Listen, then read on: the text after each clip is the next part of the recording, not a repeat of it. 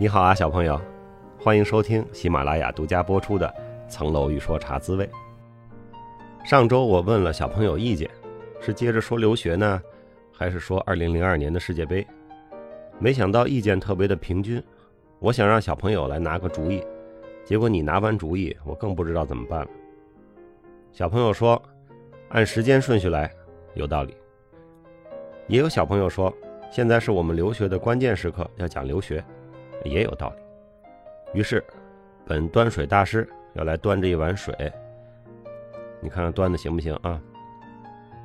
本周插叙一集世界杯，下周做一期专门的留学答疑，然后接着讲留学。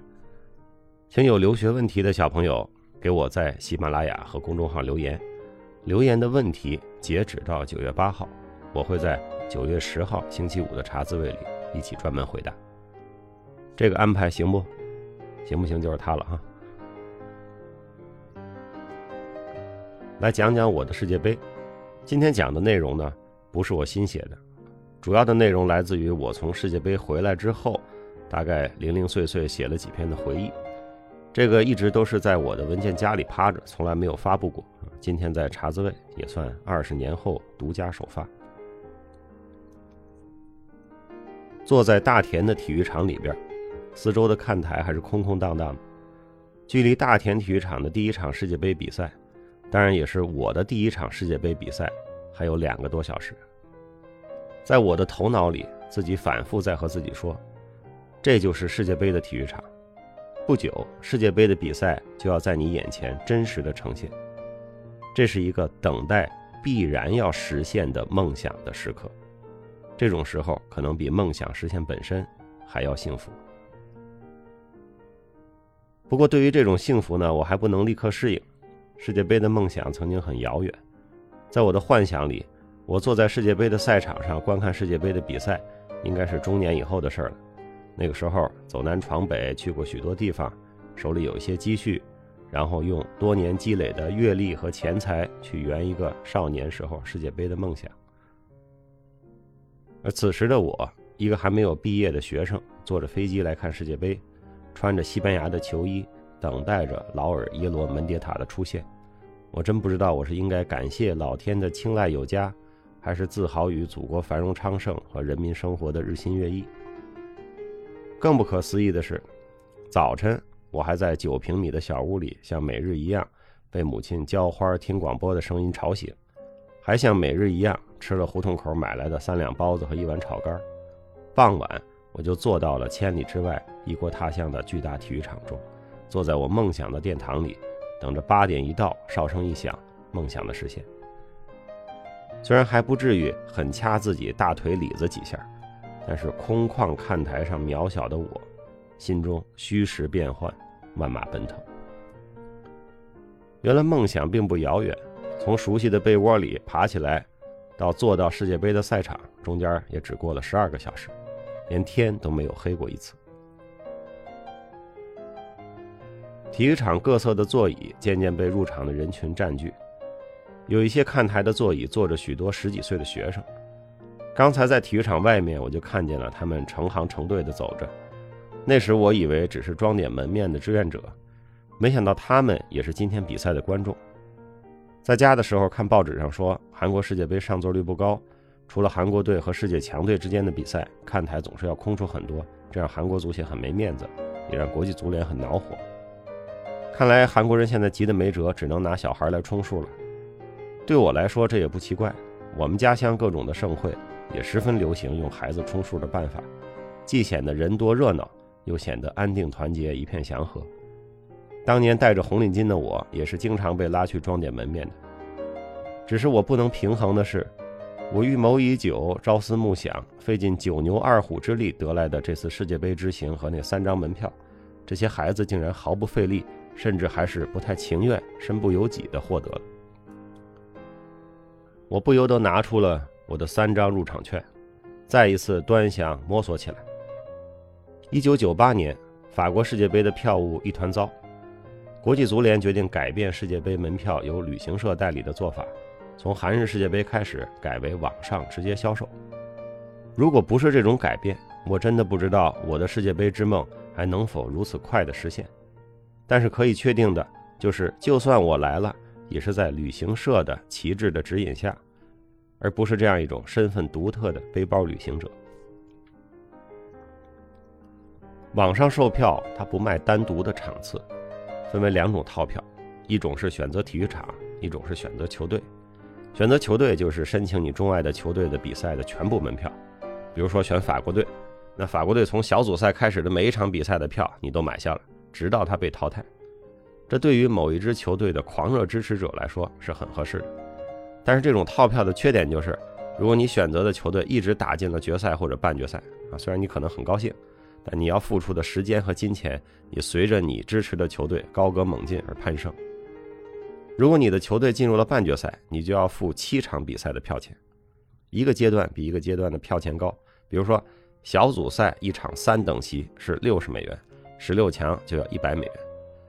而且，如果你的球队进了半决赛或者决赛，你要在韩国和日本待上一个月，并且有可能多次往返于两国之间。我买的票呢是选择体育场的套票。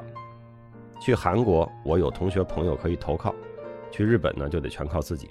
而且日本比韩国的开销还要多不少，所以我不需要犹豫，我就选择了韩国。选择的时候呢，我还想过，世界杯期间呢，我即将大学毕业，虽然没什么事儿一定要待在学校，但是也不能离开太久。仔细研究了韩国十个赛场的日程，我发现大田的赛程最好，这里有三场比赛。两场小组赛，一场十六强，基本上可以看到世界杯头两个阶段的面貌。三场比赛在七天之内打完，时间也很紧凑。订票的时候呢，世界杯预选赛还在进行，不可能知道对阵的双方是谁，但是可以看到的赛程是：二零零二年的六月十二号，B 一对 B 三，这是 B 组的小组赛；六月十四号，D 二对 D 四，是 D 组的小组赛。六月十八号，D 一对 G 二是八分之一决赛，也就是十六强的比赛。那 B 一指的就是 B 组第一档的球队，就是个种子队，一共就八个组，世界强队就这么多，所以这一定是一个世界级的强队。十六强呢是 D 一对 G 二，也就是说 D 组的第一名对 G 组的第二名的对决，那也不用说，D 组的第一名肯定也是大牌球队。这样三场比赛里起码可以看到两场强队的表演，应该可以满意。于是我就选择了大田体育场。申请球票呢是电脑抽签因为人多票少嘛。在这个运气决定一切的阶段，运气站在我这里，我的申请被抽中了。然后就是付款，但是当时我还没有信用卡，只能去银行的柜台电汇，汇过去之后少了五十多美元。大概是银行抽走的手续费啊，那也是我第一次自己给境外付款，没有这个经验。我连忙发个电邮安抚国际足联，说别着急，余款马上到，票给我留着。正好那时候我的朋友伊牙从伦敦回到北京，我便借了他的信用卡补足了那五十多美元。因为各种原因，这笔借款一直欠了一年多，最后才在伦敦和后来伊牙屡次为我救急的各种垫付的钱一起归还了。世界杯快开始了，国际足联寄给了我购票确认书，我拿着这个确认书去签证。韩国使馆说这不是票，必须有票才能签证。那我就等着票来。等到五月底，票来了，敦豪快递把这三张票送到了北大二十八楼四三九。从那时起呢，我就开始不断的端详摸索我的票，就像票还没来的时候，一上网就要打开国际足联的订票网站。看看我的申请状态栏里绿色的 “successful” 的字样。票来了，几天之后签证也拿到了。取签证的时候，韩国使馆的工作人员告诉我，我是第一个个人拿着票来签证。我于是就明白了，难怪我在签证面谈的时候，韩国使馆的官员看看我，要看看票，拿起票在光线下歪着脑袋看票上面那个激光防伪标志。原来他和我一样，也是第一次看到传说中的世界杯门票，一不小心就成了这么一第一。嗅觉敏感的媒体纷至沓来，那段时间成了一个小知名人物，但是我却害怕起来。毕竟世界杯期间学校还没放假呢，媒体的报道要是让校方知道了，哪位看不惯足球又正准备抓考勤的老太太给我找麻烦，我可不好办。而且当时呢，盛传论文答辩即将在我在韩国时候进行，要是再给我一个看球不参加毕业答辩的罪名，我也得自己兜着。于是我跟记者就联系了一下，说剩下的报道就别上了吧。记者说怎么着？你发扬风格？我说不是，怕被逮着走不成了。于是此事呢便渐渐沉寂下来。其实各种报道，学校和法学院的老师们肯定也是注意到了，只是我当时以所谓小人之心度君子之腹，现在明白了啊，老师们的胸怀是我看不到边的，逃课的学生鞠躬致歉。一切就绪，我就订好了机票，计划是十一号到韩国，在汉城安顿好，那会儿叫汉城哈，第二天去大田看比赛。谁知道风云突变，国际经济法的考试定在了十一号。各种办法想尽也没有良策，只好把机票改成了十二号早晨，这才有了后来警局存包的故事和车站夜读书的经历。